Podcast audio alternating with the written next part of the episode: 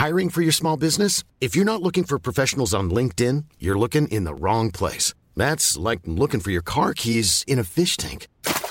LinkedIn helps you hire professionals you can't find anywhere else, even those who aren't actively searching for a new job but might be open to the perfect role. In a given month, over 70% of LinkedIn users don't even visit other leading job sites. So start looking in the right place. With LinkedIn, you can hire professionals like a professional. Post your free job on linkedin.com slash people today. Bonjour à tous et bienvenue à l'heure des pros ce matin. Demain, Éric Coquerel sera peut-être, sans doute, élu président de la Commission des finances. Éric Coquerel, député de la France insoumise, dont on connaît les accointances avec l'islamo-gauchisme, mais aussi les positions radicales sur le plan économique. Éric Coquerel sera sans doute élu face au candidat présenté par le Rassemblement national, Jean-Philippe Tanguy, qui vient de chez Debout la France et Nicolas Dupont-Aignan. Éric Coquerel sera sans doute élu parce qu'il se dit que les républicains préféreront ne pas voter parce que les républicains s'abstiendront, parce que les républicains refuseront de donner leur voix à un candidat du Rassemblement national. Ce jeudi, les républicains laisseront passer un candidat de la France insoumise plutôt que voter pour son adversaire du Rassemblement national. Qu'en pensent leurs électeurs, à votre avis? Si demain Éric Coquerel est élu, les républicains auront planté un nouveau clou dans ce cercueil qui les mène là où ils sont, précisément parce que leurs électeurs ont le sentiment qu'ils trahissent leur camp et leurs idées depuis tant d'années. Réponse dans 24 heures. Il est précisément 9h02, Audrey Berthaud.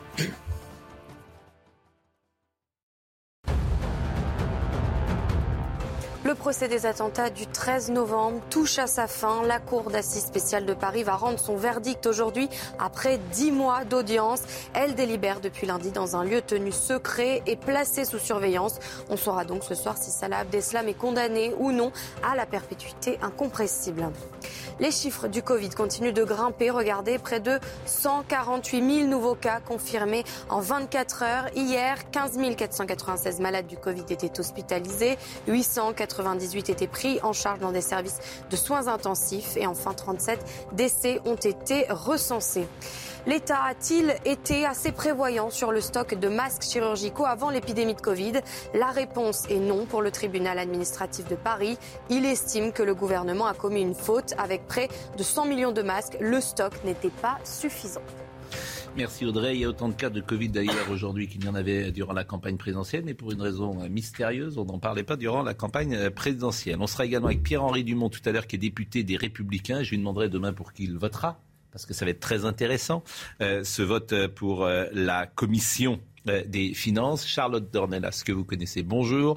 Bonjour également à Dominique Jamais, bonjour à Laurent Geoffrin et bonjour à Stéphane Manigold, que vous connaissez, qui a écrit ce livre Vivre ses rêves afin de rêver sa vie. On en parlera tout à l'heure, qui est un livre très émouvant. Mais je voulais, si vous en êtes d'accord, commencer cette émission par le discours du doyen euh, de l'Assemblée nationale, José González, pied noir, né à Oran, qui était euh, le doyen de l'Assemblée, qui à ce titre hier a pris euh, la parole et il a évoqué sa terre natale. Et on s'aperçoit qu'il y a des mémoires qu'on n'a pas le droit d'évoquer en France. Et la mémoire des pieds noirs, notamment, qui vivent comme une souffrance le départ de l'Algérie ce qu'on peut comprendre, il faut toujours essayer de, comprendre, mais manifestement leur, comment dire, leur souffrance. Pourquoi vous avez dit qu'on n'a pas le droit de l'évoquer Mais parce que euh, aujourd'hui. souvent entendu évoquer. Bah, aujourd'hui, j'ai l'impression que M. Gonzalez. Euh, vous êtes toujours en train de vous victimiser, non? Moi, je suis pas. J'ai pas une liberté d'expression en France. Les, les, associations de pieds noirs existent, elles ont un pignon sur rue, elles s'expriment en permanence. J'ai eu le sentiment que M. Gonzalez était une cible depuis euh, hier bah, pour les. Monde, on n'est pas obligé d'être d'accord avec tout le monde. Pas...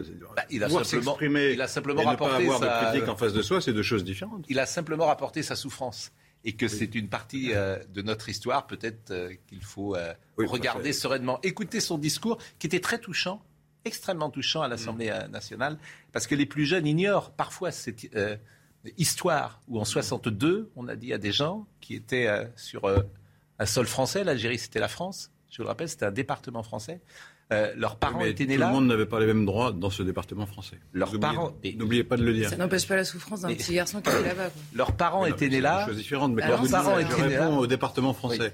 C'était un département français où il y avait une inégalité juridique totale. Mais, euh, vous avez parfaitement raison. Et c'est important de le dire. Et vous avez parfaitement raison. Et c'était une des causes. expliquer peut-être. Et vous avez parfaitement raison. Tous ces pauvres pieds ont été virés d'un coup. Vous avez parfaitement raison euh, de, le souligner. Mais leurs parents étaient nés là, leurs grands-parents étaient nés là. Parfois ils sont enterrés, même souvent enterrés, et qu'effectivement beaucoup euh, ont vécu cette période comme un déchirement. Écoutez, Monsieur Gonzalez hier.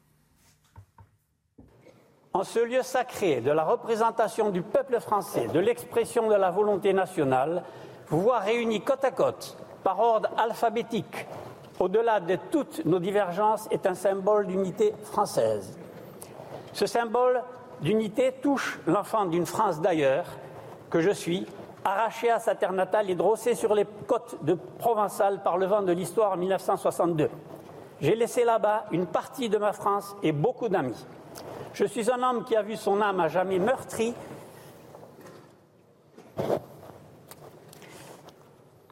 Excusez-moi, je pense à mes amis que j'ai laissés là-bas.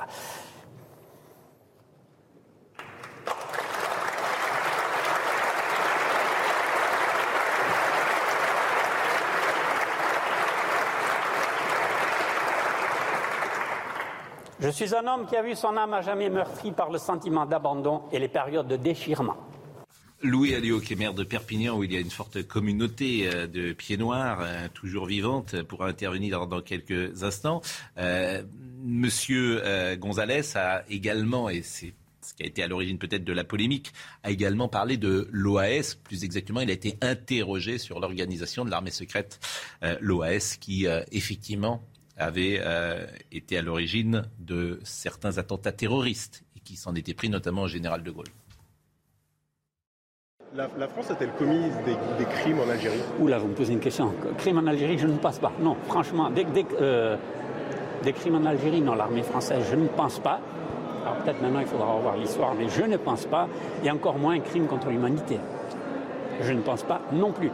Et je crois que M. Macron a fait une erreur euh, monumentale. Là, il a dû s'en rendre compte parce que quand vous dites aux jeunes ici, aux jeunes qui sont issus d'Afrique du Nord, d'Algérie, de Tunisie ou Maroc, vous leur dites que nous, nous avons commis des crimes contre l'humanité, contre leurs parents. Donc, comment voulez-vous qu'ils se comportent avec nous? Comment voulez-vous qu'ils nous respectent? C'est pas possible. On leur donne de quoi alimenter leur, colère contre nous. Et à l'époque où vous avez adhéré au Front National, il y avait beaucoup d'anciens de l'OAS. Est-ce que l'OAS euh, a commis des crimes pour le coup? J'en sais rien, monsieur. Moi, la seule chose que je. Vous savez pas Vous étiez eh sur ben, place et vous ne saviez pas grand-chose finalement. Et, moi, je m'occupais surtout de, mon petit bout de terre que j'avais là-bas du côté de Tafaroui, et puis je ne m'occupais pas de savoir ce qui se passait. Oui, je voyais bien dans les journaux qu'il y avait des morts d'un côté et de l'autre, bien entendu, et des crimes. Non, franchement, je ne suis pas là pour juger si l'OAS a commis des crimes. Je ne sais même pas ce que c'était l'OAS, ou presque pas. Euh, moi, je me contentais d'applaudir euh, le général de Gaulle quand il est arrivé en 58 en Algérie, qui nous a dit Je vous ai compris, vive l'Algérie française, avec moi l'Algérie restera française. Alors là, j'ai applaudi un moment. Après, j'ai compris que non, il fallait plus applaudir. Bon, c'est vrai que euh, faut rappeler vive l'Algérie française, ce qu'avait dit le général de Gaulle. Il faut rappeler que les pieds noirs ont eu le sentiment d'être trahis par le général de Gaulle, ce qui est sans doute une factuel, quand même. réalité disons-le, même si le général de Gaulle s'était exprimé dès 45-46 pour une décolonisation progressive euh, de la France. Donc on connaissait euh, quand même euh, sa, position. avant de donner la parole peut-être à M. Alliot, je ne sais pas comment vous avez comment vous interprétez. Pourquoi vous dites, j'ai pas compris. il a été écouté avec beaucoup de respect. Il a même été applaudi. Hmm? Il n'a pas été sifflé. Non, c'est. pourquoi vous dites que cette parole est, écartée C'était dans l'Assemblée nationale. La polémique est après. Hein. C'est après la polémique. Oui, bah, enfin, euh, quand on parle à l'Assemblée nationale devant toute la représentation nationale, qu'on est écouté et applaudi pour une partie de la salle, Bien sûr. et non pas hué, on ne peut pas dire qu'on ne peut pas s'exprimer. Il a mais ce vous aviez dit. J'ai jamais dit ça. J'ai dit que c'est si, vous avez dit c'est une mémoire qu'on ne peut pas évoquer, mais il vient de le faire. Mais, mais, excusez-moi. par exemple. Attendez, Charlotte répond après Dominique. Non, mais simplement, quand Emmanuel Macron lui-même, pour la première fois, depuis cette histoire qui est quand même tragique individuellement, c'est resté. Moi, j'ai toujours été frappé que ces discussions, vous rencontrez un pied noir, ça finit toujours en larmes. Des années et des années après. C'est incroyable. La souffrance de ces gens. Ils sont arrivés en France, personne ne les a accueillis. Ils sont quand même arrivés sur le port de Marseille avec cette affiche Allez vous réadapter ailleurs inscrite par le maire de Marseille. Les pieds noirs n'existaient pas. Vous disiez il y avait une différence de traitement euh, sur le sol algérien, ce qui était vrai. Il y avait une différence de traitement très claire entre les citoyens français et d'autres citoyens français qui étaient les pieds noirs quand ils sont revenus en France. Emmanuel Macron lui-même, quand il ne justifie pas l'autre. Et non, c'est pas du tout ce que je suis en train de vous dire. Je suis simplement en train de dire que là, on vous parle de lui et vous nous parlez euh, de, de, de ça. Moi, je vous dis. Pourquoi il y a eu. Je vous réponds à la question. Non, mais et simplement, Emmanuel Macron, quand il s'adresse à eux pour la première fois, hmm. explique bien et leur dit je vous demande pardon parce que pendant des années, ce silence a pesé sur votre souffrance. C'est bien que ce silence. Dominique Jamais. S'il y a eu des crimes de la conquête de l'Algérie jusqu'à la décolonisation, il y en a eu, c'est un fait. Ceux qui sont venus ensuite ne sont pas responsables des crimes éventuels de leurs arrière-grands-parents, de leurs grands-parents ou de leurs parents. Ça, c'est un premier point que l'on oublie. D'autre part, j'ai vu hier, Laurent Geoffrin, j'ai vu hier, peut-être vous aussi, sur une chaîne concurrente de la vôtre, un plateau, c'était LCI, un plateau où il y avait unanimité, unanimité pour s'indigner du fait que M. González a refusé de condamner l'OAS. C'était scandaleux, disait-on, à l'unisson. Or, l'OAS est effectivement une organisation factieuse, séditieuse, criminelle et terroriste, comme le FLN dans la véritable guerre civile qui a été la guerre d'Algérie. C'est-à-dire que euh, pour garder l'Algérie à la France, c'est la différence. Moi, je suis français. Pour garder l'Algérie à la France, l'OAS s'est conduite pendant peu de temps, comme le FLN s'est conduit pendant huit ans. Et à l'heure actuelle, il y a en France non pas impossibilité en effet, mais une discrimination incroyable entre les survivants ou la mémoire de cette organisation qui s'est soulevée contre le pouvoir légitime pour que l'Algérie reste française, en communion avec un million de gens qui ont été chassés de leur ville natale, de leur terre natale. Au contraire, le FLN, lui, est plutôt vu, à juste raison, je le veux bien, malgré ses innombrables crimes, comme l'organisation séditieuse, factieuse, terroriste et criminelle, mais qui luttait pour la bonne cause. Et donc, lorsque un pied noir chassé de sa terre natale à 19 ans en rappelle le souvenir, il y a des gens qui osent s'indigner non pas de son exil et de son malheur, mais de ce qu'il a osé l'évoquer. Euh, Louis Alliot est avec nous et je vous donnerai la parole après. Mais ce qui est vrai, et c'est intéressant ce que dit Dominique Jamais, parce que c'est la différence entre le politiquement correct qui influence tous les sujets parfois et ce que vient de dire euh, Dominique Jamais avec beaucoup de courage et de précision qui est une réalité. Ce qu'il a dit est une réalité. rien, je vous rassure. Comment? Il ne risque rien. Non, mais c'est une ré... ce qu'il dit, ce qu'il dit est une, ce qu'il dit est une réalité, mais comme le monde aujourd'hui est blanc ou noir et je voudrais, je voudrais contester. non, j'aurais Louis Alliot parce que après je vous donne la parole. National d'abord, d'accord. D'abord. Mais, on est parti là. C'est Laurent hier, c'est le doyen qui s'exprimait. Et moi j'ai écouté le doyen et dans son discours, il a, il a, il a un temps soit peu compensé des plaies ouvertes depuis des décennies qui ne sont jamais Louis Alliot, c'est intéressant parce que vous-même à Perpignan, il y a une forte communauté à pied noir qui existe toujours. Mais c'est vrai qu'on a le sentiment parfois d'une histoire à sens unique, peut-être.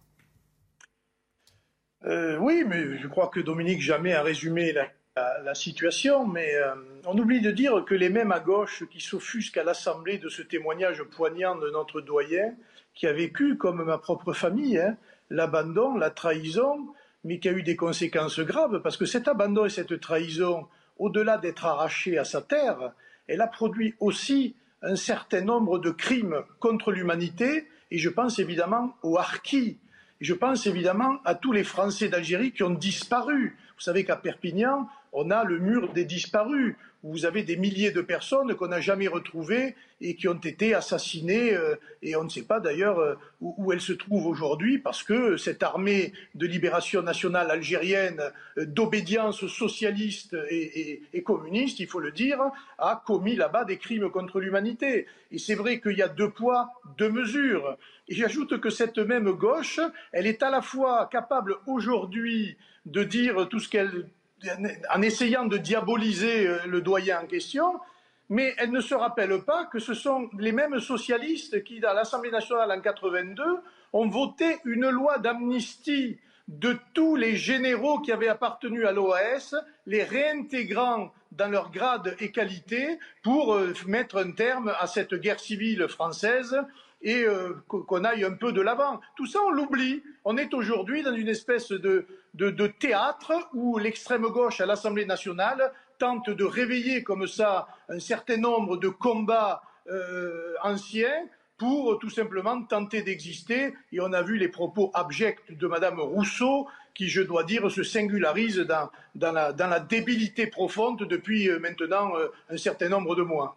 Bon, euh, le, mot débilité profond, et évidemment, euh, il faut le récuser dans le débat euh, démocratique et politique. Non, non.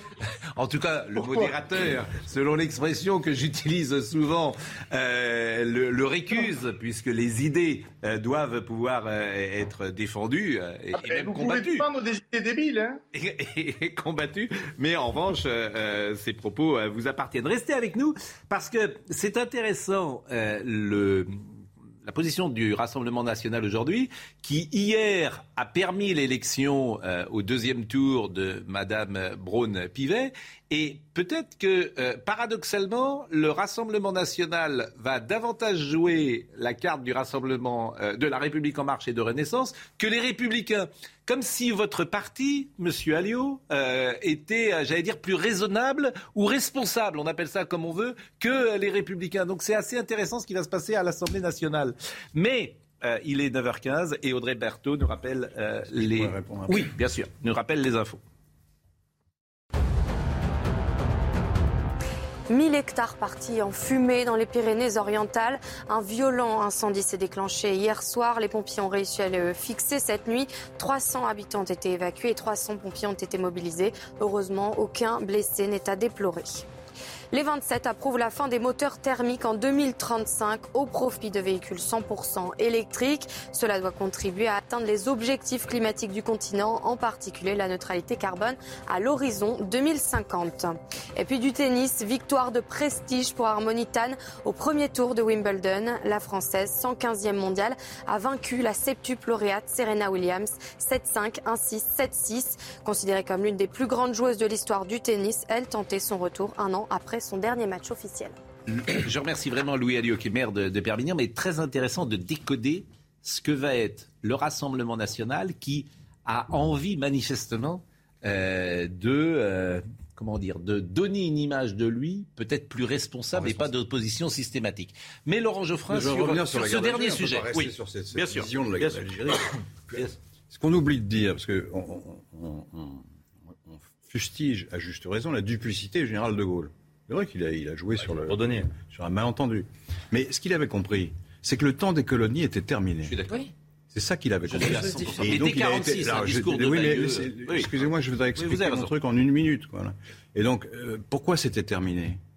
C'est parce que l'idée qu'un pays en, en, domine un autre et inflige à ses populations une inégalité et juridique et économique massive n'était plus de saison. Ça ne marchait plus. Les gens ne voulaient plus et, la communauté, les partis pieds noirs, exactement. La communauté pieds noirs, c'est trop large, ça serait un amalgame. Mais il y a beaucoup de partis pieds noirs. À chaque fois que, euh, en France, un certain nombre de gens, notamment à gauche, mais pas seulement, ont voulu faire évoluer le statut justement des, musulmans euh, en Algérie, qui était quand même leur pays à l'origine, euh, ils ont refusé à chaque fois qu'on quand il y a eu les, quand Bloom, euh, il y a eu un, projet Bloom violet d'évolution du statut. Euh, ensuite, euh, quand on a voulu faire évoluer le statut en 45, oui d'accord, mais 45-46, non, miette. Et il y a eu la répression de Sétif, et ensuite le, général, je ne sais plus comment il s'appelait, a dit vous en avez pour 10 ans, mais ça va recommencer. Exactement. Et, vous avez parfaitement. C'est ça qu'il faut. donc,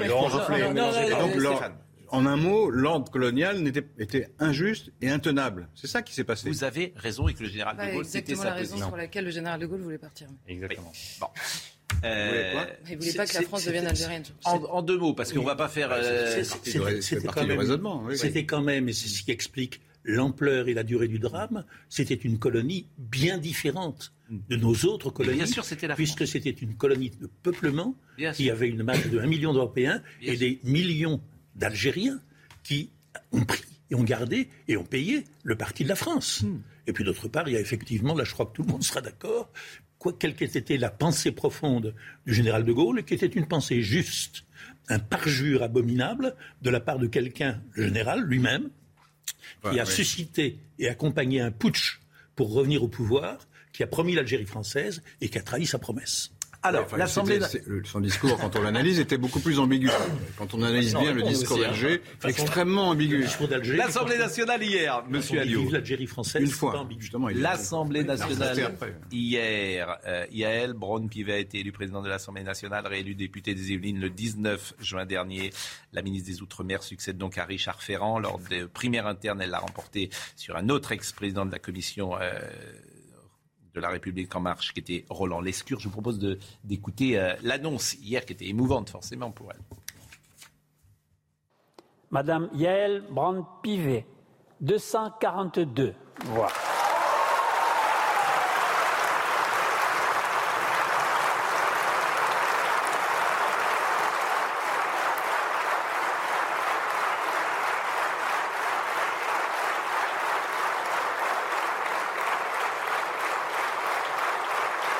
Madame Yael Brand-Pivet ayant obtenu la majorité absolue des suffrages exprimés, je la proclame présidente de l'Assemblée nationale et je l'invite à prendre place au fauteuil présidentiel.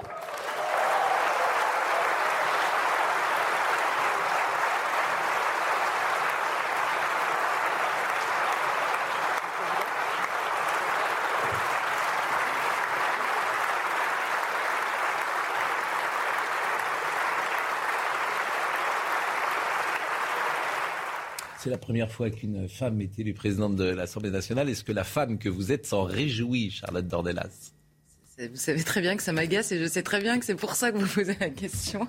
Ça vous agace Qu'est-ce qui bah, Ce qui m'agace, c'est que tout revient systématiquement à ça et à la fin, on ne retient que ça. Euh, je ne sais pas si c'est une bonne nouvelle pour nous, franchement. On peut, aussi ouvrir le scope que euh, lorsque nos enfants vont aller visiter l'Assemblée nationale, sur deux siècles de photos de président national, c'est la première fois que va figurer une femme en photo. Deux siècles, pas une femme. Ça me rendra pas d'accord avec Madame brune C'est une bonne chose, euh, c'est un bon signal qui est envoyé.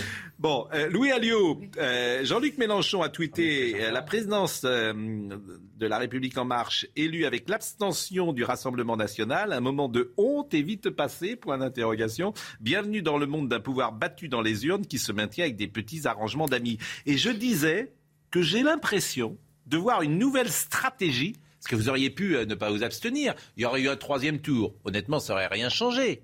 Mais on essaye de décoder ce que va être l'attitude du groupe Rassemblement national. Et j'ai l'impression que vous êtes en voie de vouloir euh, ou vous responsabilisez ou vous respectabilité, euh, en tout cas qu'il y ait un gain de respectabilité, je ne sais pas si je l'exprime clairement, et je voulais que vous décodiez simplement cette abstention du deuxième tour. Écoutez, je crois que notre ami Chenu, euh, qui se présentait au premier tour, a fait le plein de ses voix, mais il est arrivé troisième. Il n'avait aucune chance d'être élu président de l'Assemblée nationale. dans tous les cas de figure, Madame Yael Braun-Pivet aurait été élue au troisième tour. Et on a voulu tout simplement faire gagner du temps à tout le monde en, respectant euh, les, règles de, cette Assemblée. On n'est pas là pour bloquer le processus euh, démocratique, on est là pour faire avancer un certain nombre de sujets et de sujets urgents. Donc plus vite on aura passé euh, les, procédures d'installation de l'Assemblée et plus vite on pourra s'installer dans le débat pour parler du pouvoir d'achat, pour parler des retraites et pour parler de l'urgence. Voilà. Aujourd'hui, il y a une urgence sociale et il faut qu'on s'en occupe. J'ai compris, Louis Alliot. Alors, une petite séquence qui a fait réagir hier. Louis Boyard, qui est un jeune euh, député de la France insoumise, a manifestement refusé de serrer la main de Philippe euh, euh, Ballard, qui est un député du Rassemblement national. On va voir la séquence. C'est une séquence qui a beaucoup tourné, notamment sur les réseaux sociaux. Est-ce qu'on la voit, cette séquence? Voilà, nous la voyons. Donc Philippe Ballard, il est à droite, et M. Boyard, qui est une jeune personne de 21 ans, manifestement mal élevé, euh, lui refuse euh, la main qui lui euh, tendait. Il était venu en chemise. il était là parce que c'est un des plus jeunes députés de la République et qu'à ce titre, il était assesseur. Écoutez la réaction de Philippe Ballard. Sur le moment, j'ai pas compris. je suis monté voter à la tribune. en votant, je lui dis ah bah, c'est bien, l'urne est pleine. et puis je lui tends la main. Et là, en fait, bah, rien. Je pense que c'était un geste tout à fait assumé, un geste de défiance, un geste d'impolitesse, d'intolérance, de manque de respect, voilà, comme certains députés de la France insoumise ont l'habitude de, pratiquer. Ce que ça présage pour les futurs débats qui vont avoir lieu, je pense que ça présage des moments extrêmement tendus quand on a des députés de la France insoumise qui se comportent de cette façon. La courtoisie républicaine, manifestement, n'est pas l'apanage de la France insoumise. Mais on va marquer une pause. Monsieur Alliot reste avec nous parce qu'il y a également le vote demain dont j'ai parlé. Et ça, ça m'intéresse beaucoup. Qui sera élu demain euh, président de la commission des finances? Ça, ça va être très intéressant. Et la position des républicains va être évidemment très intéressante. A tout de suite. Tout seul. Il est 9h30, la Minute Info. Bruno Le Maire ne croit pas en la récession économique. Le ministre de l'économie était l'invité de Laurence Ferrari ce matin. Il affirme que la croissance française résiste malgré l'inflation. Par ailleurs, concernant les finances publiques, les chiffres sont tenus selon lui. Les surveillants de la prison de Saint-Quentin-Falavie en Isère tirent la sonnette d'alarme. Des individus lancent des colis depuis l'extérieur de l'établissement pénitentiaire à destination des prisonniers. À l'intérieur de ces colis, des stupéfiants, de l'alcool ou encore des armes blanches. Depuis le 1er janvier, 3400 colis ont été projetés par-dessus les grillages. Enfin, c'est la journée nationale du ceviche au Pérou. Les habitants se sont réunis à Lima, la capitale, pour déguster ce plat typique. L'objectif est de mettre en lumière la gastronomie et la culture du pays. Pour ceux qui ne connaissent pas, le ceviche est un plat de poisson cru mariné avec du jus d'agrumes et des épices. C'est la journée nationale du ceviche, mais au Pérou ou en France Ah oui, au Pérou. Ah, c'est la journée nationale du, euh, au Pérou. non, mais c'est bien, le ceviche. On donne ce qui est la journée nationale euh, au Pérou. Euh, vous aimez le ceviche? Moi, je sais pas ce que c'est. c'est du poisson cru, en fait. Ah, oui, c'est très bon. Poisson mariné. Mariné. En fait, il cuit avec un, un agrume ou des agrumes pour donner un peu de peps au poisson.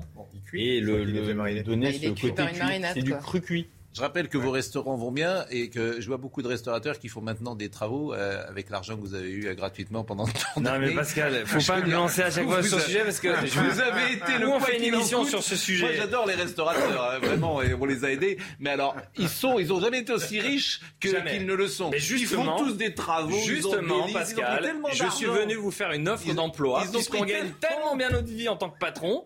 Ils ont pris Faites patron, changez. Mais oui, mais moi je le dis à tous ceux qui ont ce discours mais c'était pas le mien aussi, vous savez, ça Je les connais tous, ils font tous des... Hein. le quoi qu'il en coûte pour vous. Non, mais le quoi qu'il en coûte, il nous coûte cher aujourd'hui. Attention, et vous oubliez une chose, c'est que. Il y a des gens qui ont touché de l'argent, vous vous rendez compte, il y a des gens qui ont touché de l'argent, des saisonniers. Euh, entre ah. octobre parfois et avril. Vous avez raison de ne pas mélanger les restaurateurs et, les saisonniers. D'habitude, ils étaient à zéro de recettes. Et là, ils ont touché de l'argent sur un travail qu'ils ne faisaient pas. C'est absolument fascinant. Pas tous les restaurateurs, cher Pas tous. Voilà, donc, eux, ils disent si le Covid pouvait revenir, non, non, non, non, Je crois qu'aujourd'hui, euh, enfin, et jamais on a tous voulu travailler. On l'a dit à cette antenne régulièrement. Franchement, un chef d'entreprise, il n'est pas là pour reprendre des aides ou des subventions. Je vous Mais quand on vous condamne et qu'on vous ferme, il est normal que l'État vous indemnise. C'est un principe de la Constitution, cher Pascal. Je suis d'accord avec vous, mais euh, demander. 12, d'ailleurs. non, la difficulté, c'est que je connais d'autres commerçants commerçants, par exemple, d'habits ou de choses comme ça. L'État leur a racheté 90% Ils disent on aurait, on aurait bien aimé être traités comme les restaurants. Ils ont été très bien traités, 90% de leur stock. Juste l'image de Louis Boyard qu'on a vue tout à l'heure. Revoyons-la, cette image de Louis Boyard euh, de la France Insoumise qui a refusé de serrer la main à Philippe Ballard parce qu'il y avait un petit tweet de Jordan Bardella euh, que je vous lis. Discours émouvant et rassembleur, élégance de tenue et d'âme de la part de José González, député Rassemblement national et doyen de l'Assemblée. Il nous a tous rendus fiers. Quel contraste avec le zadiste débraillé de LFI qui refuse de serrer la main de ses adversaires. C'est vrai que Jordan Bardella et Louis Boyer ont le même âge, ou à peu près le même âge. Mais autre salle. 5 ans de différence. Voilà, autre salle, autre ambiance, comme on, dit. Alors, la commission de finances de l'Assemblée nationale, ça c'est très intéressant. C'est un peu technique, pardonnez-moi, pour euh, les téléspectateurs. Mais c'est vraiment très intéressant. Pourquoi? Parce que le euh, règlement de l'Assemblée nationale prévoit depuis 2007 que la présidence revienne à un député de l'opposition. Qui se dit de l'opposition. De l'opposition. C'est oui. majoritaire qui se Donc, dit de il doit être élu au cours d'un vote à bulletin secret, ce sera demain, par les membres de la commission répartis en fonction de leur poids dans l'hémicycle, par les membres de la commission. L'usage veut également que la majorité se retire au moment du vote. Très important ce que je vous dis. C'est donc au seul député de l'opposition qui revient de choisir leur président. Donc demain, il y aura un choix pour les républicains. qui sont dans l'opposition. Soit ils votent, je l'ai dit tout à l'heure, pour euh, Jean-Philippe Tanguy, qui vient de chez Debout la France, et à ce moment-là, euh, s'ils votent pour lui, les Républicains, c'est lui qui est élu, puisqu'il y a les 89 voix également du Rassemblement national. Républicain plus Rassemblement national, c'est plus que la NUPS. Soit ils s'abstiennent, et c'est M. Coquerel qui, euh, est, élu président de la commission des finances, sachant qu'elle est très importante, cette commission des finances. Donc, ça va être très intéressant, bien sûr, de voir comment ça se passe. Alors, j'ai demandé à M. Pierre-Henri Dumont, qui est député des Républicains, d'être avec nous euh, du Pas-de-Calais. Il n'est pas là, Marine me dit, parce qu'on a un souci. Alors, on a un petit souci euh, de son. Monsieur Alliot euh, est là. Monsieur Alliot n'est plus là non plus. Bon, bah écoutez, heureusement que vous êtes resté avec nous, parce qu'il n'y a, plus que vous. Non, mais c'est intéressant. Hein. En fait, ce que je disais tout à l'heure, ce que je disais tout à l'heure, c'est que les électeurs des Républicains, je sais ce qu'ils veulent. Je sais ce qu'ils veulent. Entre les deux. Entre les deux, je sais ce qu'ils veulent. Mais comme toujours, les Républicains trahissent leurs électeurs. Ça fait 40 ans que ça dure. Ça fait 40 ans. Et après, ils s'étonnent d'être là où ils sont. Donc demain, ça va être intéressant de savoir pour qui les députés républicains. Mais pourquoi vous dites qu'ils trahissent leurs électeurs? Ils ont, ils ont refusé depuis toujours, en général, la plupart du temps, de s'allier avec l'extrême droite. Et ils l'ont toujours dit. Mais c'est pas. Ils ont refusé par peur de la presse. Oui, mais justement, comme les choses évoluent, il, y a les gens qui ne, qui ne comprennent pas, puis il y a les gens qui ne veulent pas comprendre. De deux choses l'une ou bien les députés Rassemblement national et leur parti sont un parti qui reste en dehors de la République, sont des députés illégaux, des députés qui sont moins députés que les autres. Ils ont un désaccord fondamental avec vous. Permettez Oui, je vous Bon, merci. Euh, il faut faire barrage contre le Rassemblement national, car c'est un parti factieux et même fasciste. Bon. Ou bien ce sont des députés comme les autres, et il y a des attitudes qui sont anachroniques. Premier point. Et deuxième point, d'après tout, euh, toutes les études faites depuis les élections législatives, il apparaît qu'un certain nombre, un nombre important d'électeurs euh, républicains préfèrent le Rassemblement national à la NUP. Et est-ce que ça peut se traduire ou doit se traduire au niveau de l'Assemblée ou pas? C'est la question. Et il y a à l'heure actuelle un certain nombre de gens qui me paraissent un peu anachroniques, qui continuent à traiter le Rassemblement national comme un parti hors République et ses députés comme des gens à qui on ne serre pas la main c'est pas sérieux. Pierre-Henri Dumont est avec nous puisqu'il est député des Républicains. Euh, du Pas-de-Calais, donc il va pouvoir nous exprimer euh, la position euh, du parti, si j'ose dire. En clair, vous préférez Éric Coquerel à Jean-Philippe Tanguy, parce que après on peut faire tout ce qu'on, toutes les, tous les argumentaires qu'on veut, mais au final c'est ça. Vous préférez Coquerel à Jean-Philippe Tanguy. Non, on préfère ni l'un ni l'autre. On préfère Véronique Louvagie, qui sera notre candidate euh, à l'élection pour la présidence de la Commission. Elle ne sera pas élue. donc elle ne sera pas élue. on ne va pas tourner autour du pot. à l'arrivée, si vous votez, si vous votez pour Tanguy, il est élu. Si vous vous abstenez, c'est Coquerel qui est élu. C'est simple. pardon, mais ça se passe exact. Le problème, il se pose exactement comme ça. et tout le reste, et tout le reste, c'est euh, tout le reste, c'est euh, comment dire des arguties. Pardon Pascal Pro, mais vous n'en savez absolument rien. Je vous rappelle le rapport des forces au sein de la commission des finances. Les républicains ont 8 voix, les insoumis ont 9 voix et le RN ont 11 voix. Donc vous comprenez bien que nous, nous allons pousser au maximum notre candidate Véronique Louvagie parce que, un, c'est la plus compétente. Ça fait trois mandats qu'elle est à la commission des finances. Elle est euh, expert comptable, elle est commissaire aux comptes. Et à côté, on a choix entre deux apparatchiks. On a choix entre un apparatchik euh, du Rassemblement national et un apparatchik de la France insoumise. Et moi, je peux vous dire que Véronique Louvagie est particulièrement appréciée de la part de l'ensemble des collègues euh, de la commission des finances. Et donc, évidemment, nous allons pousser au maximum ce choix. Monsieur Dumont, vous faites de la politique, vous faites de la politique, et c'est pour ça que vous en êtes là aujourd'hui. C'est pour ça. Votre candidate n'a aucune chance. Arrêtons de dire n'importe quoi. absolument rien, eh Pascal bien, Je le sais, puisque personne. Qui va voter pour elle, à part vous? Croyez que la NUPS va voter pour elle et le Rassemblement national va voter pour elle? Pardon, mais il y a, d'autres groupes. Soyez sérieux. Donc oui, effectivement. Donc, donc vous, devant vos électeurs, obligé à voter pour le Front National s'il veut pas. Ah ben voilà, c'est ça. Mais il a le droit, mais qu'il le dise. Mais qu'il le dise. Mais non, il le dit pas. Il ne le dit pas. Il louvoie. Il je ne louvoie absolument pas. Mais si vous louvoyez, mais vous le, mais, vous ne voulez pas voter. Vous, pour, vous votez donc pas du National. Non, mais vous votez, vous votez pour aucun des deux. C'est-à-dire qu'entre Coquerel et Tanguy, vous votez pour aucun des deux. Vous ne choisissez pas. La mécanique, la vous mécanique ne choisissez pas. La mécanique de vote au sein de la commission des, finances veut qu'il y ait euh, plusieurs tours. Au premier et au deuxième tour, il faut être avec la majorité absolue pour être élu. Donc permettez-nous quand même de présenter notre candidate, d'autant plus que rien n'oblige Mais après, d'autant plus que rien n'oblige à l'intérieur du règlement de l'Assemblée nationale que la présidence de la commission des finances aille au groupe politique le plus nombreux. D'accord C'est un Et au deuxième tour, qu'est-ce que vous allez faire Pardon Et au deuxième tour, qu'est-ce que vous allez faire Alors au deuxième tour, Véronique Louvagie sera toujours candidate. Normalement, il n'y a pas de raison parce que c'est un système à plusieurs tours. Et donc, comme c'était hier, vous avez bien vu qu'Annie Jacquard s'est maintenue euh, candidate lors du deuxième tour à l'élection de la présidence de l'Assemblée nationale. Mais nous avons demandé pour que le scrutin soit le plus transparent possible. Nous avons demandé, nous députés les Républicains, à ce qu'il y ait, chose qu'il n'y a jamais, des isoloirs, des bulletins préimprimés, afin qu'il n'y ait aucune pression sur l'ensemble des commissaires aux lois pour qu'ils puissent faire leur choix de façon la plus équitable possible. Mais vous savez, c'est pas les républicains qui euh, aujourd'hui euh, doivent être considérés comme le juge de paix. La réalité, c'est quoi? C'est que c'est Macron, c'est France Pilate, Macron. Macron, c'est celui qui condamne euh, la République. C'est pas lui en l'espèce. En l'espèce, c'est pas lui, Monsieur Dumont. En l'espèce, Monsieur Dumont. En l'espèce, ce n'est pas lui qui vote. Euh, la majorité ne prendra pas euh, part au, scrutin.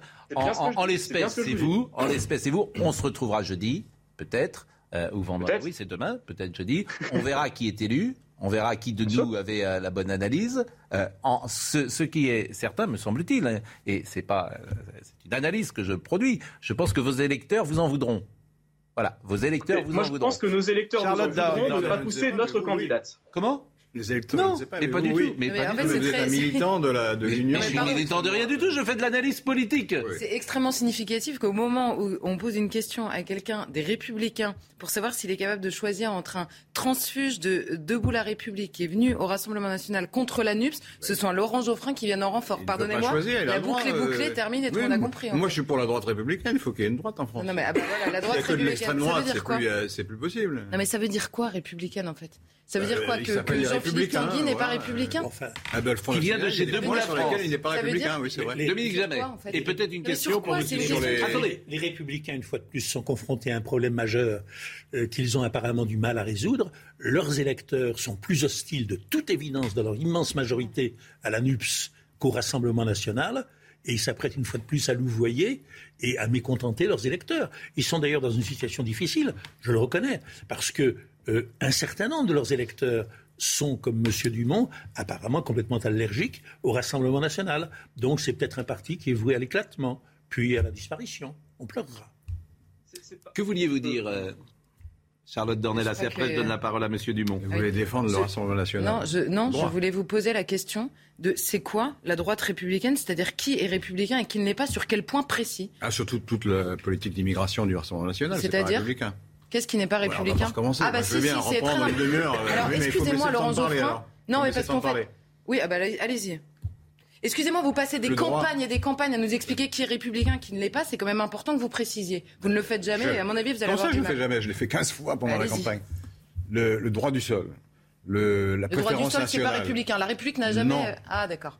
vous relirez des livres d'histoire parce que ça a été. On a eu les deux. C'est une tradition républicaine. Oui. Ben, J'ai le droit d'interpréter ça comme je veux. Et c'est une tradition non républicaine. en fait dans l'histoire. non, il y, a eu, y a eu les deux. Mais... Voilà, merci. Donc ça, c'est pas euh, non républicain. Autre chose? Si, parce que c'est le, au XXe siècle, les seuls qui ont remis en cause le, droit du sol, c'est qui?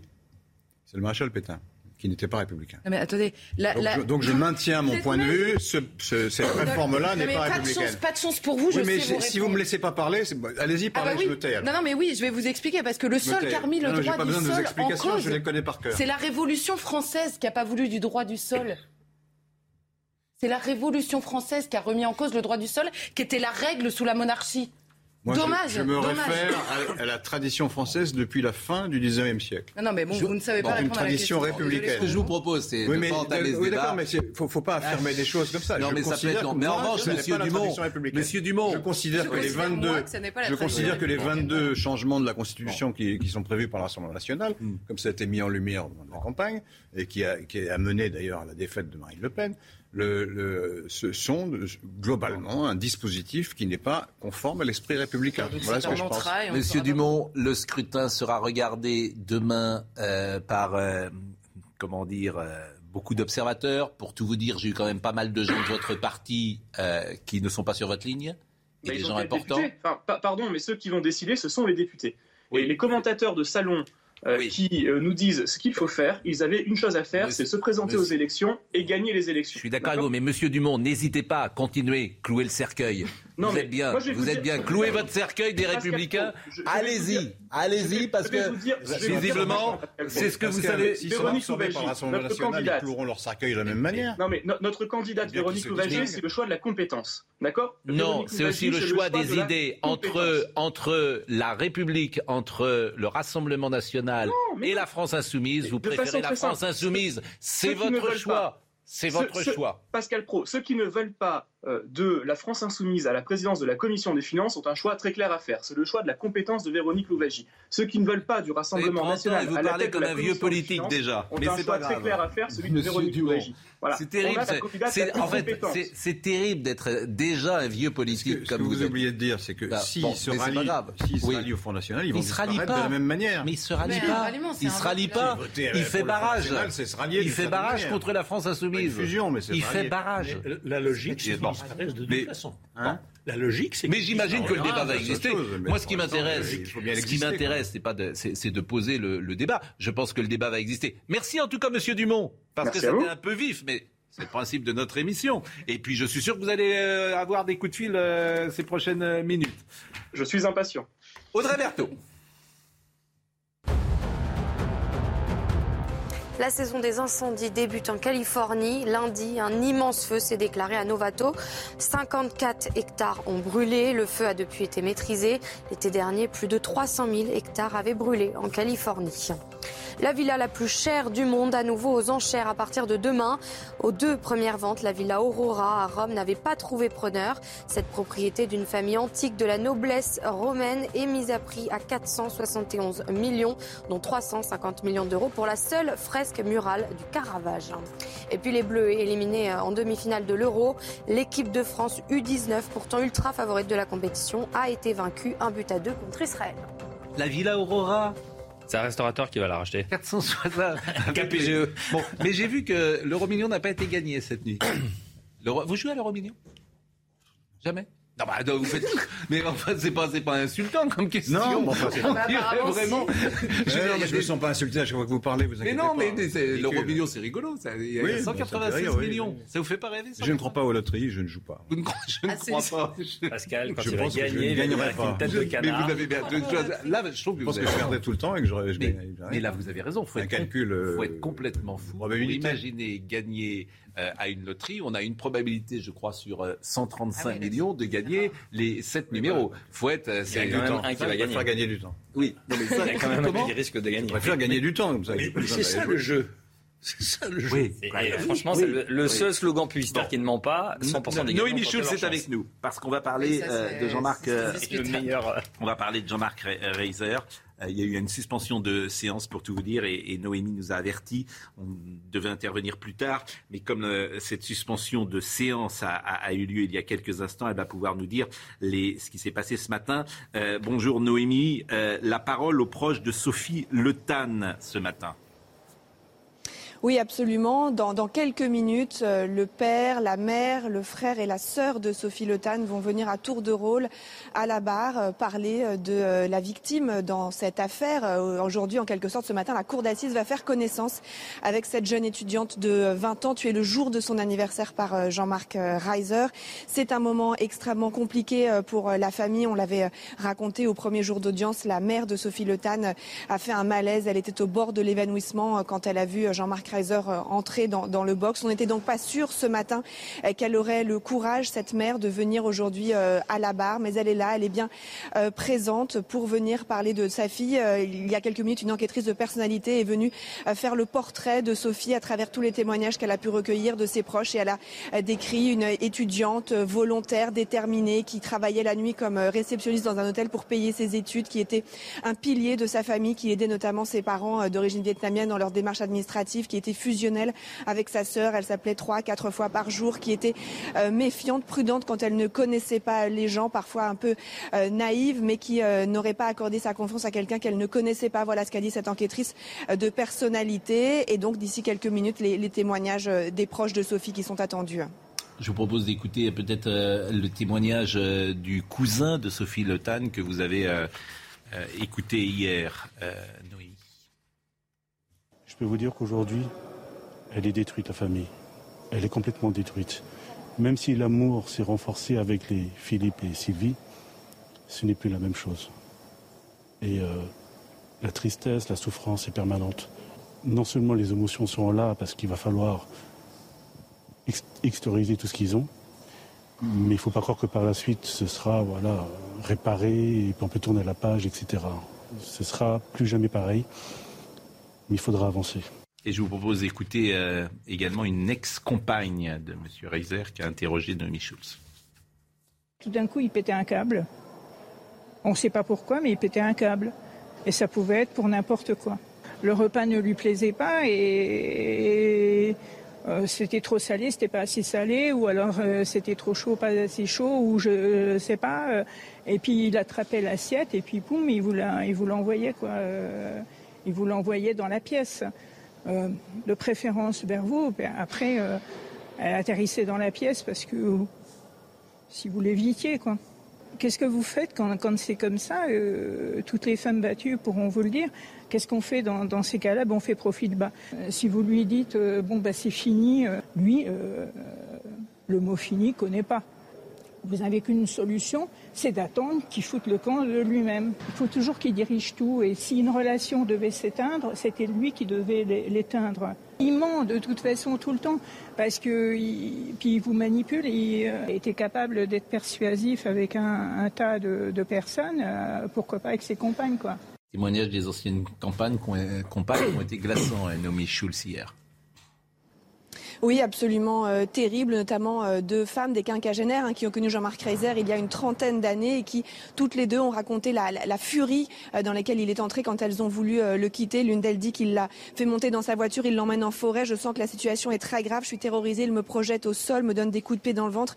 J'avais peur qu'il m'étrangle. Elle dit avoir eu peur pendant les dix ans qui ont suivi et, et, se sentir une miraculée. Hein. Moi, j'ai eu de la chance, il n'avait pas contenu sa violence. Je serais morte. Une autre aussi est venue euh, décrire euh, cette pluie de coups qui s'est abattue euh, sur elle alors qu'elle aussi tentait de, se séparer de, lui. C'était des témoignages vraiment très à charge, très accablants pour Jean-Marc Reiser hier à l'audience.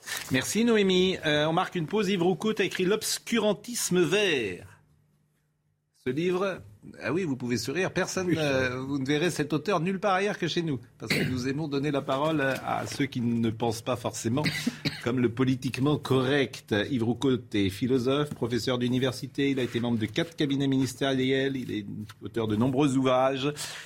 Et c'est très intéressant de lire cela, de frotter sa cervelle, comme on dit, euh, avec euh, des pensées qui ne sont pas toujours les plus répandues dans l'espace médiatique. La pause à tout de suite exceptionnellement, nous ne sommes pas en retard. Il est 10h pile, la Minute Info. La Russie est une menace directe pour la sécurité des pays de l'OTAN. C'est ce qu'a déclaré le secrétaire général de l'Alliance à l'ouverture du sommet de l'OTAN à Madrid. C'est un sommet historique face à la crise sécuritaire la plus sérieuse depuis la Seconde Guerre mondiale, a-t-il déclaré. En Ukraine, 20 morts et 59 blessés après euh, le bombardement d'un centre commercial à Kremenchuk. La Russie persiste à dire qu'elle ne visait pas ce centre commercial.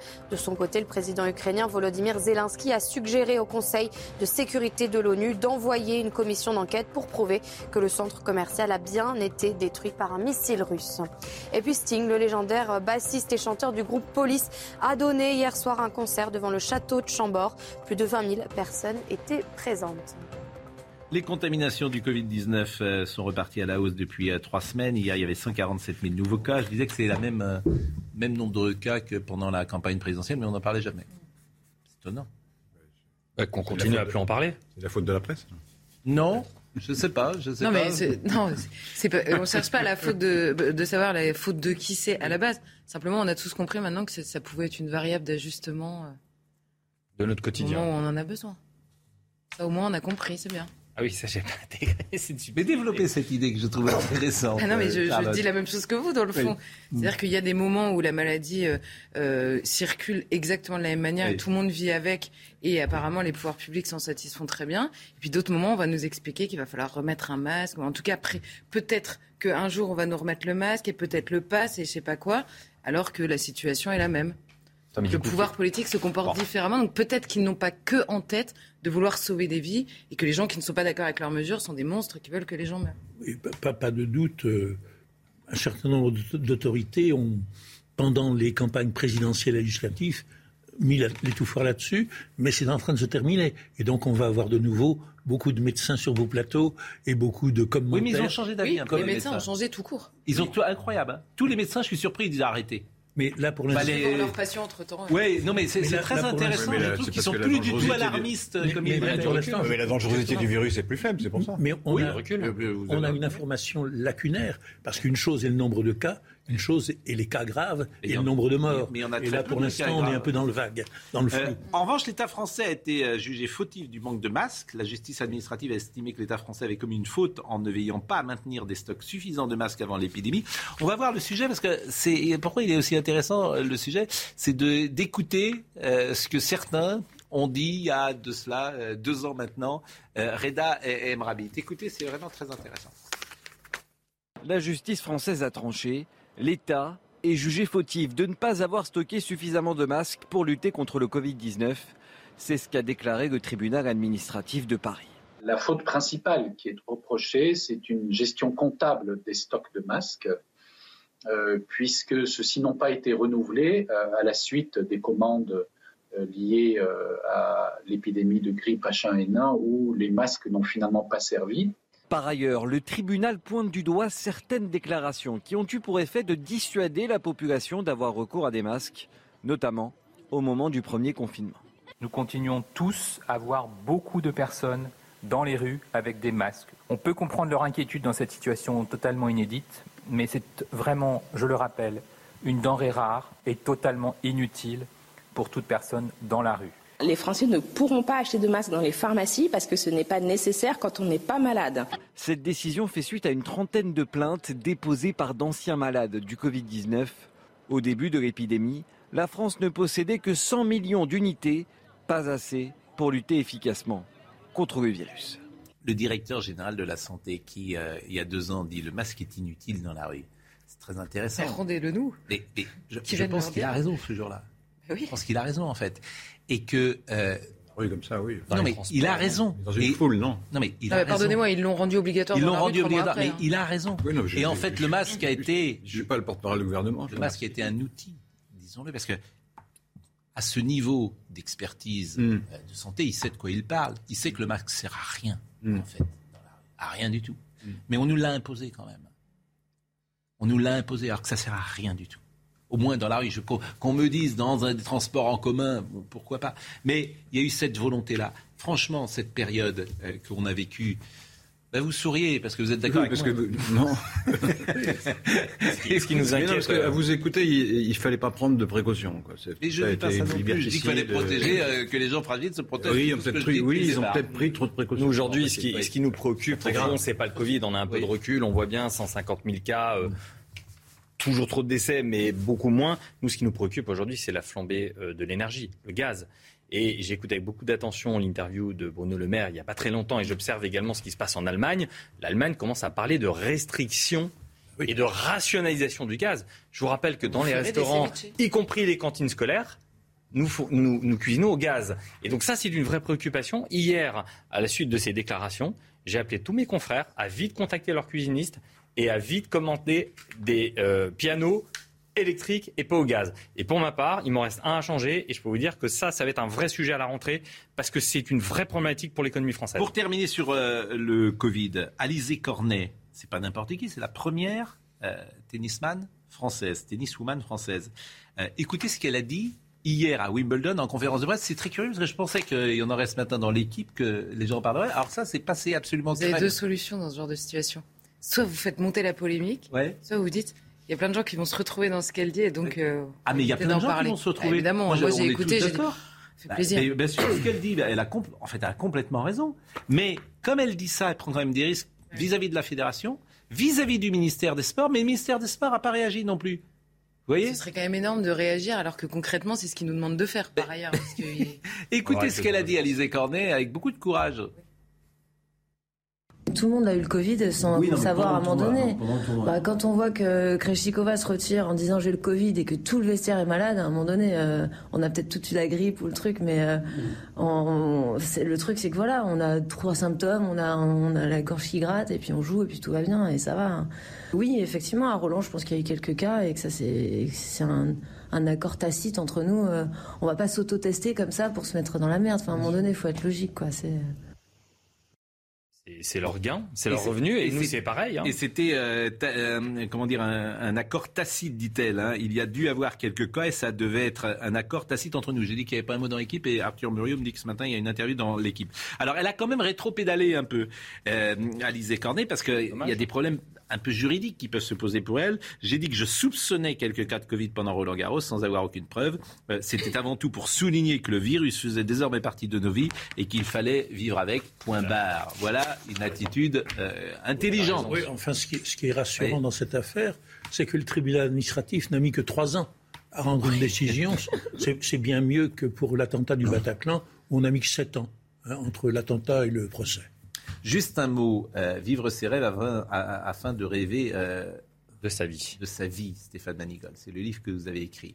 Et je me souviens, vous étiez, moi je ne connaissais pas votre histoire. un jour, vous êtes venu sur ce plateau et euh, je ne sais pas comment, on s'est mis à parler de votre enfance.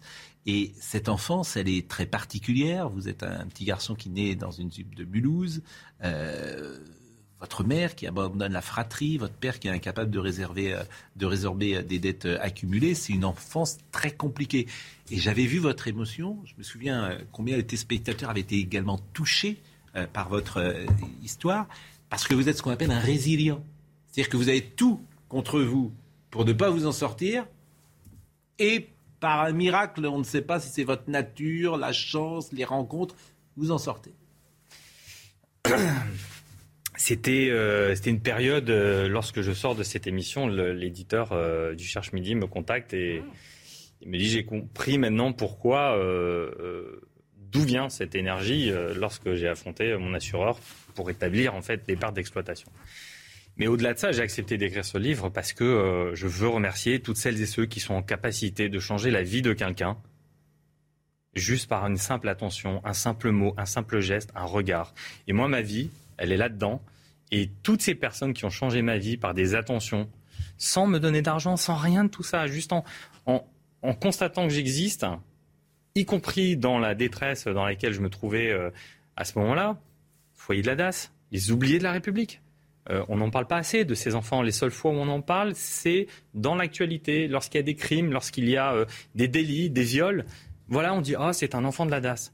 Et pour moi, ça a été euh, une souffrance terrible que d'entendre systématiquement cela. Alors je voulais, euh, au travers de ce livre, donner un coup de projecteur à, ces, enfants qui souffrent. Réellement. les gens qui étaient avec vous à la DAS, vous les revoyez? Vous savez comment ils ont évolué? Pour beaucoup dans l'actualité. C'est, il euh, n'y a pas de place. Euh. Et c'est une fatalité. Sans, sans exemplarité, un enfant ne peut pas grandir. Tous ceux qui réussissent, vous tous autour de la table, à un moment, c'est l'exemplarité qui fait que vous réussissez. Si vous n'avez pas cette exemplarité, vous êtes condamné. Vous ne pouvez pas avancer dans la vie. Et cette exemplarité, modestement, j'ai voulu la. Oui, mais vous, quel a été votre euh, exemple? Qu'est-ce qui fait que vous, ça Tous ces gens qui se trouvent dans ce livre, mm. tous ces gens qui m'ont tendu la main, euh, vous, euh, vous autour de ce plat. Mais si, Pascal, c'est la vérité. quand on vous a connu, vous étiez déjà là, le chemin était fait. Oui, mais, mais vous savez, il y a une dureté aussi qui se crée lorsque on Parce que vous dites tendre la main, mais vous arrivez de rien. Donc il y a bien un moment, il faut que des banquiers vous aident. Il y a bien un moment qu'il faut investir. Euh, vous arrivez à Paris à quel âge? Ça fait 31 ans que je travaille. J'ai travaillé à l'âge de 11 ans. Votre 11, ans, 11 ans. La première fois que vous... Oui. Je, quand euh, mes copains allaient euh, sur, mm. sur les manèges, moi je ramassais les tickets, j'étais payé 50 francs par jour. C'était pour moi un bonheur, c'était un échappatoire à, à, ce que je vivais. Parce que juste avant, j'avais volé pour manger, pour nourrir ma famille brique de lait, qui vole un œuf, vole un bœuf. Et, donc, je ne voulais pas rentrer dans cette délinquance, dans, cette, dans ce fatalisme. Et donc, bah, je suis allé travailler en été. J'entends bien, mais il y, a, un moment, il y a un déclic quand même. L'aspect financier, il est important. Euh, surtout dans, vous êtes chef d'entreprise. Je suis pas votre, votre première affaire, euh, vous avez quel âge? Euh, bah, J'ai commencé euh, avec de l'immobilier puisque j'ai encaissé cette cette on a été expulsé dans un logement social. Alors quand vous êtes expulsé dans un logement social, enfin déjà c'est pas terrible. Nous, on arrive dans un quartier qui est classé parmi les, les 10 quartiers les plus dangereux en matière de délinquance juvénile d'Europe. Vous n'avez pas de chauffage, euh, pas de chauffage collectif. Hein.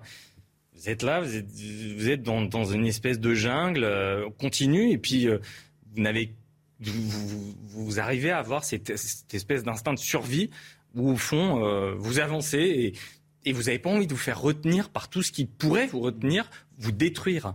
Et, et donc voilà, j'ai avancé. Et depuis que vous avez écrit ce livre, j'imagine il y a beaucoup de témoignains oui, le, d'ailleurs, le, témoignage, pour moi, le, plus émouvant que j'ai eu, c'est, c'est Pierre Arditi. C'est la préface qui me fait. J'en, étais ému aux larmes quand j'ai lu cette préface.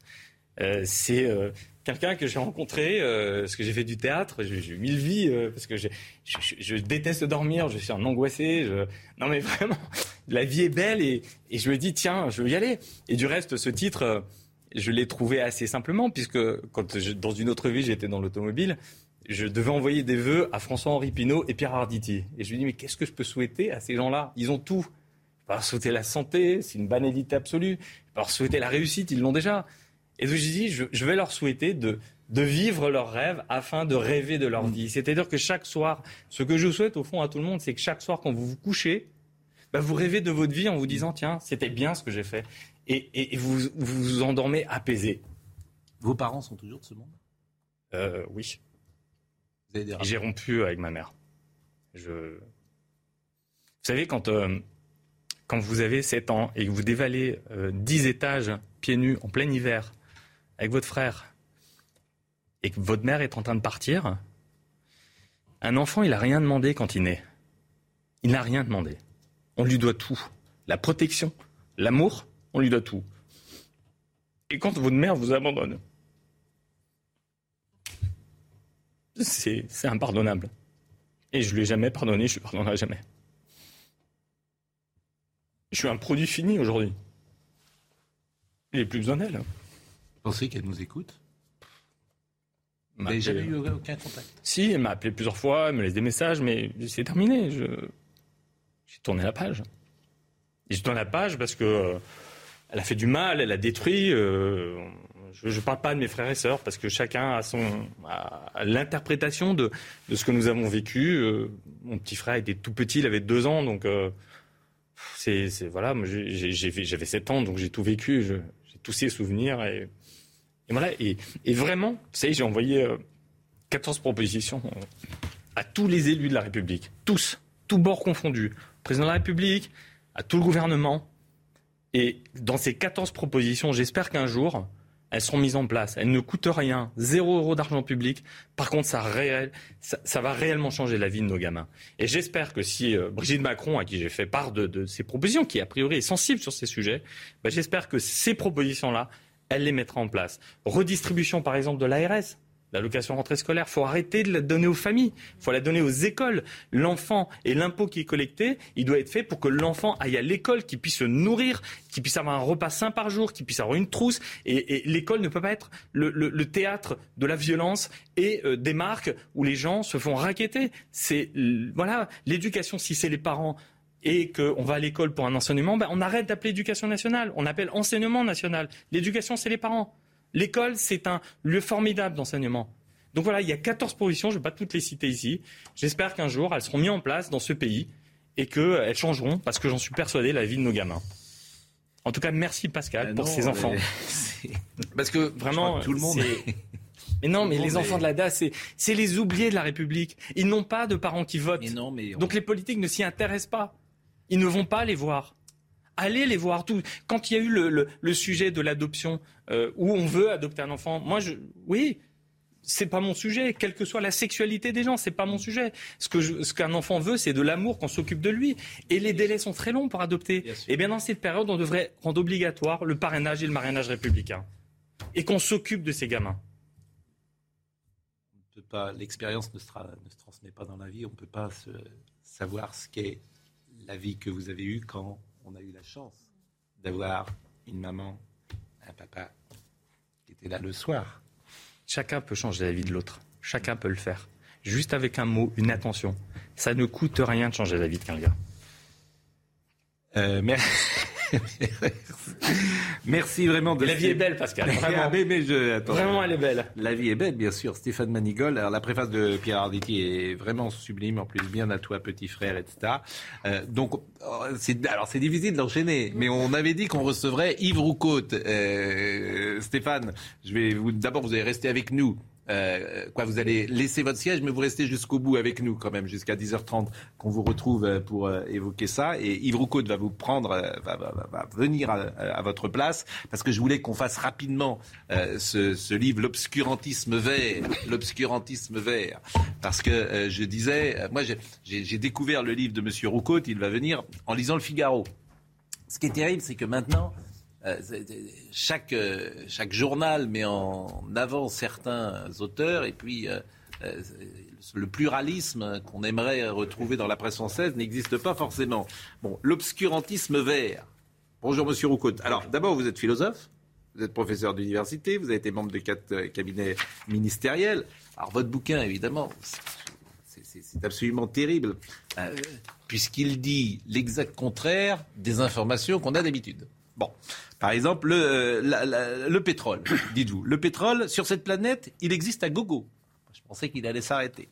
Qu'il ne soit pas aujourd'hui exploitable ne signifie pas qu'il soit épuisé ni qu'il ne soit pas exploitable demain. En 90, les réserves de pétrole étaient de 1 milliard, de 1000 milliards de barils. En 2010, de 1600 milliards euh, de barils. En 2020, de 1730 milliards de barils. Un miracle Non, seulement la découverte de nouveaux moyens pour exploiter les ressources. Oui, en fait, ce que j'essaye de montrer dans ce livre, c'est que la créativité humaine est quelque chose d'absolument merveilleux. On, si vous voulez, on a l'idée euh, dans ce pays, je pense que euh, l'énergie est finie, que la planète euh, s'épuise, que on va la, la, faire exploser, qu'elle va brûler, etc., etc. Et moi, ce que j'essaie de démontrer, à travers l'étude minutieuse de 4,55 milliards d'années de vie de la planète, puis l'étude minutieuse de l'humanité elle-même depuis la naissance des premiers hominines il y a 7 millions d'années. Mmh. Ce que j'essaie de démontrer, c'est que justement, ce que je crois avoir réussi à démontrer, c'est que euh, si l'humanité, par exemple, a survécu, c'est parce qu'elle a une créativité inouïe. Je rappelle, moi je suis un écologiste, en fait. Je, veux, bien que les choses soient claires. Moi je suis un, un écologiste, d'abord parce que écologie ça vient d'oikos, qui veut dire la maison et non pas la planète, et que la maison, c'est ce qui nous protège de la planète, ce qui nous protège de la nature, du vent, du froid, du chaud, des attaques animales, tout ce qu'on veut. Donc je suis un écologiste. Comme je suis un écologiste, je suis anti-climato-sceptique. Le climato-scepticisme, c'est ce qui est développé aujourd'hui par euh, cette armada euh, euh, de gens qui vendent la planète qu'il faudrait sauver, qui va brûler, etc. Parce qu'ils nient le climat depuis 4,55 milliards d'années. Ils ne sont pas climato-sceptiques, j'ai pas compris. Ils sont, ben, sont climato-sceptiques parce qu'ils nient, ils nient le renversement rhétorique. Eh ben, ils nient la réalité du climat. Moi, je pense que le climat, c'est très important. Moi, je pense il a été plus rapide. Sopra, c'est le, le non, de la crise. parce que, bon, donc le climato... Je, je, viens à votre aide parce que je n'ai pas compris. Alors. oui, parce que la vérité, se moque de... Mais oui, bien sûr, bien sûr, bien sûr. Bien sûr, je reprends à contre-pied si vous voulez cette affaire parce que je trouve ça absolument ahurissant qu'on nous explique qu'il n'a jamais fait aussi chaud qu'aujourd'hui, alors que depuis 4,55 milliards d'années, il a quasiment hors glaciation, toujours fait plus chaud qu'aujourd'hui. Donc si vous voulez, ah bon ah ben, bien sûr, je, je donne par exemple, vous dites là, selon les experts en culpabilisation humaine et les instituts gourmands de subventions pour catastrophes annoncées, comme Météo France, 2020 serait la pire des saisons cycloniques depuis 1851. Nos doctes précisent qu'ils ne donnent pas de chiffres au-delà, car les statistiques scientifiques n'existaient pas avant 1851. Pchit Effacer 4,5 milliards d'années de la Terre, abolie physique, chimie, géologie, paléontologie, archéologie, nous vivrions le pire régime climatique jamais vu sur Terre, car 2020 serait pire que 2019, elle-même pire que 2018, elle-même pire que 2017, et ainsi de suite. De record en record, vous dites. Oui, en plus, je démontre que justement, je reprends les 40 dernières années de, de, cyclone, enfin toutes les affaires, et je démontre que c'est une proposition en déjà faute, même sur 30, sur 30 ans. Mm. Mais ce qui m'intéresse plus encore, je veux dire, moi je veux bien qu'on invente la taxe carbone et tout ce qu'on veut, mais enfin les dinosaures, ils n'ont pas inventé la taxe carbone et ils ont bien fait, parce qu'ils vivaient pendant 170 millions d'années, ils ont vécu environ à 30 degrés et ils broutaient l'herbe, euh, enfin ils broutaient la végétation au Groenland. Sur toute la Terre, il y avait 30 degrés sur toute la Terre. Ah ben non, il y avait des endroits. Sur le Groenland, il faisait en moyenne 15 degrés. Je rappelle que la moyenne aujourd'hui du globe entier est de 15 degrés centigrades. Il faisait à peu près 15 degrés Celsius à l'époque des dinosaures au Groenland. Et, les mers, étaient au-dessus de 25 degrés. Il y a une augmentation de la température liée au CO2. Alors, donc c'est ça qui est très important, c'est que d'abord, première chose, euh, la première chose à dire, c'est que le, moi, ce qui m'intéresse, ce sont les faits scientifiques. Je suis un épistémologue d'abord, donc un, philosophe des sciences. Moi, ce qui m'intéresse, c'est les faits scientifiques. Les faits scientifiques, c'est que depuis 461 millions d'années, naissance des premiers crustacés, si vous voulez, le fait scientifique, c'est que, eh bien, hors glaciation, il a toujours fait plus chaud qu'aujourd'hui. C'est un fait scientifique.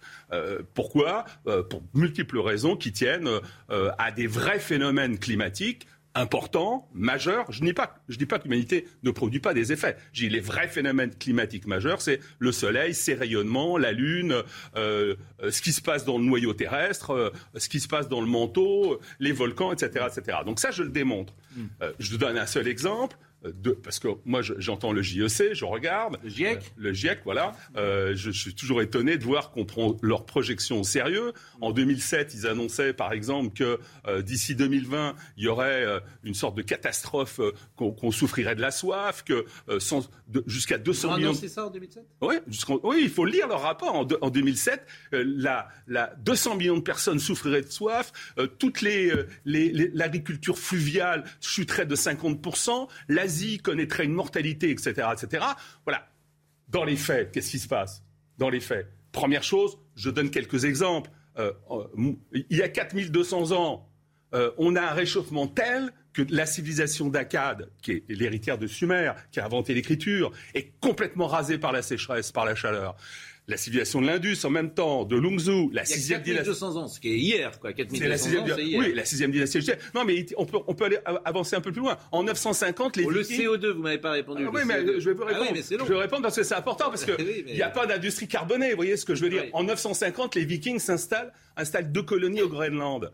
Euh, on, on, cultive les vignes dans le nord de l'Europe. Il n'y a, pas, euh, il y a pas de voiture. Il y, a, des vignes au Groenland euh, oui, Bien sûr, en 950, jusqu'à la Renaissance, ou à la suite parce que vous voyez, le problème, c'est les variations climatiques évidemment constantes de la planète. Euh, jusqu'à la Renaissance. Laurent là, Geoffrin est affligé. Jusqu'à la Renaissance où là il y a un fort refroidissement. Laurent Geoffrin est, il y a un fort refroidissement. Affligé. J'ai l'impression de revenir au temps des, dinosaures sur la question du réchauffement climatique. Ce que vous dites sur le climat euh, très longtemps, oui, on le sait. 150, c'est pas il y a très longtemps. C'est dans tous les. 150, c'est pas très longtemps. Enfin bon, il y a quand même un certain temps. Non, il y a bien, il y a pas très longtemps. la révolution industrielle. Le GIEC dit c'est la révolution industrielle. Parler. Le, la, la, discussion sur le réchauffement climatique a eu lieu il y a 20 ans, à peu hum. près. Elle a été tranchée. Maintenant, la plupart des organismes, la plupart, 99% des organismes scientifiques du monde entier, privés et publics, considèrent qu'il y a un réchauffement, que c'est d'origine humaine et que c'est dangereux. Non, non, non. On, considère qu'il y a un réchauffement. C'est pas vrai. Ben non. La plupart. Non, non, ça c'est faux. Ça c'est faux. Même si les, les instituts, non, non, non, non, les instituts de météorologie disent pas du tout ça. Pas plus que les travaux scientifiques. Je suis désolé. Il y a effectivement 12 000 personnes. Et le GIEC alors alors, le GIEC, c'est quoi C'est pas, pas, pas un truc scientifique. Je viens de vous démontrer à l'instant. Il suffit de reprendre leur bah, projection de 2007 pour voir que c'est faux. Excusez-moi, les marxistes faisaient le même coup. Avec des milliers de savants, ils vous disaient Ah, voilà, le capitalisme va s'effondrer, etc. Un seul exemple, non mais pour, pour aller vite, le GIEC nous dit la révolution industrielle parce qu'en fait, le vrai ennemi de ces gens-là, mm. c'est quoi? C'est le mode de production productiviste, consumériste, capitaliste pour aller vite, etc. C'est que vous pensez qu'ils sont verts à l'extérieur et rouges à l'intérieur. Moi, je les appelle parfois les petits bonhommes, petits bonhommes verts. Mais, mais ce qui est en fait, ils, avancent masqués pour détruire le modèle capitaliste. Bien sûr, d'ailleurs, pour tous les gouvernements qui ont signé l'accord de la COP 21 sont des, sont des Mais oui, ça, ça, mais ça c'est un bon argument. C'est un bon argument. Pourquoi tout le monde à ce parce que... Euh, oui, mais, c'est un bon argument. Pourquoi tout le monde se range Pourquoi Laurent Fabius Pourquoi euh, tout le monde se range à ces arguments C'est un bon. Parce qu'il y a une pression, il y a un terrorisme intellectuel monstrueux. Je vous donne un exemple. euh, on nous dit, on nous, non seulement toute l'histoire de le métier prouve que le réchauffement n'est pas extraordinaire. 15 degrés, c'est rien du tout par rapport à. Je ne dis pas que l'humanité n'est pas responsable en partie. Je dis simplement que c'est rien du tout par rapport à l'histoire de la planète et même l'histoire proche. Je fais. Attends, simplement un argument. un argument. attendez, un argument.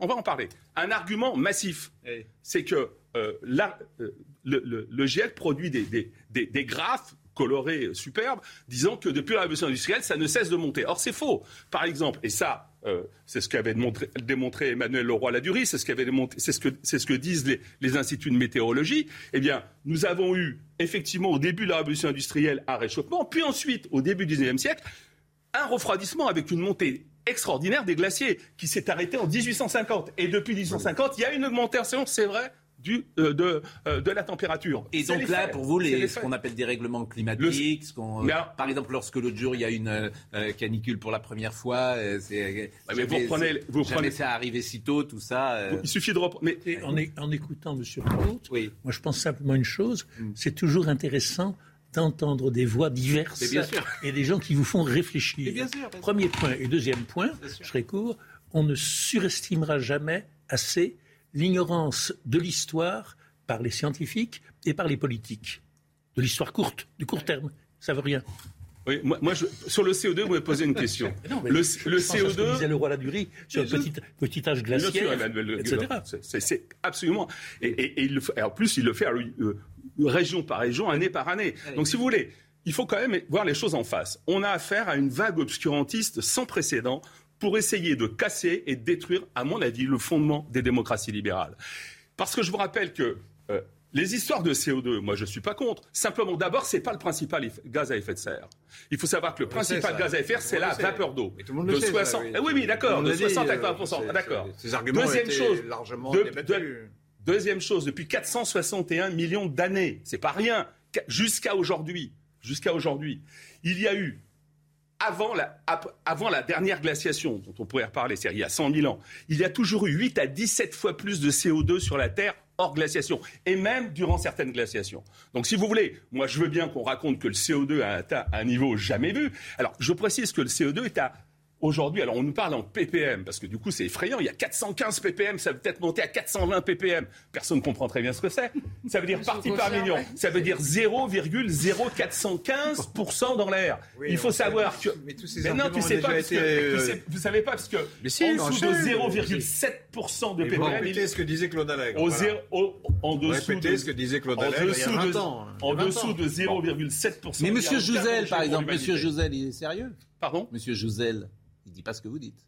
Non, non, mais je, dis, moi, moi, ce que je veux, c'est que on dise la vérité. Oui, mais qu'on dise la vérité. Non, non, mais qu'on arrête.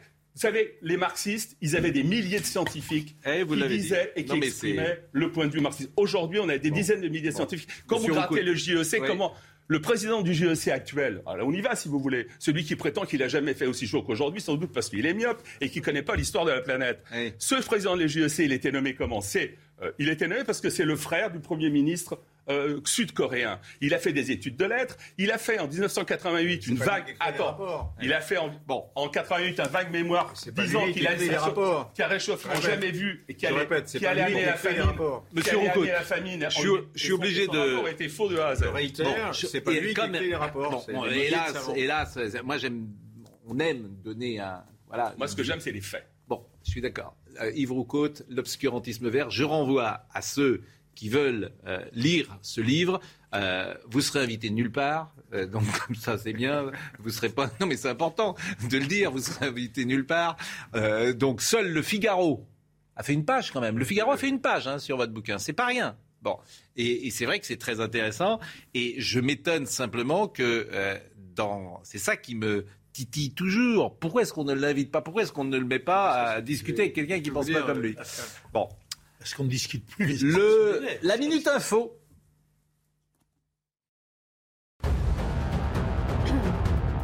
Un important incendie s'est déclaré dans le 16e arrondissement de Paris. C'est un feu d'appartement rue de Longchamp. À 10h, il était toujours en phase active. 100 pompiers sont sur place. Le bilan provisoire est de 3 blessés graves et de 9 blessés légers. Le président russe Vladimir Poutine n'aurait pas déclenché la guerre en Ukraine s'il avait été une femme. C'est ce qu'a estimé le Premier ministre britannique Boris Johnson en jugeant souhaitable qu'il y ait plus de femmes au pouvoir. Le déclenchement de cette guerre par la Russie est un exemple parfait de toxicité masculine, a-t-il encore dit. Et puis après 89 ans de bons et loyaux services, l'horloge parlante ne répondra plus le 1er juillet prochain, c'est-à-dire vendredi. Dans les années 90, le 36-99 traitait encore plusieurs millions d'appels par an avant de perdre peu à peu ses fidèles pour ne plus représenter qu'une dizaine de milliers d'appels à l'année. Au dernier top, il sera 10h. 32. Bon, vous avez été affligé par l'info Boris Johnson. Euh, Boris Johnson qui parle de toxicité masculine pour parler de la guerre. Bon, c'est terminé. Jean-Luc Lombard était à la réalisation, Grégory était au son. Merci à Mélanie qui était à la vision. Merci à Marine Lançon et retour d'Arthur Muriot. Merci euh, vraiment. Euh, c'était une émission passionnante, intéressante, émouvante. Jean-Marc Morandini dans une seconde à ce soir.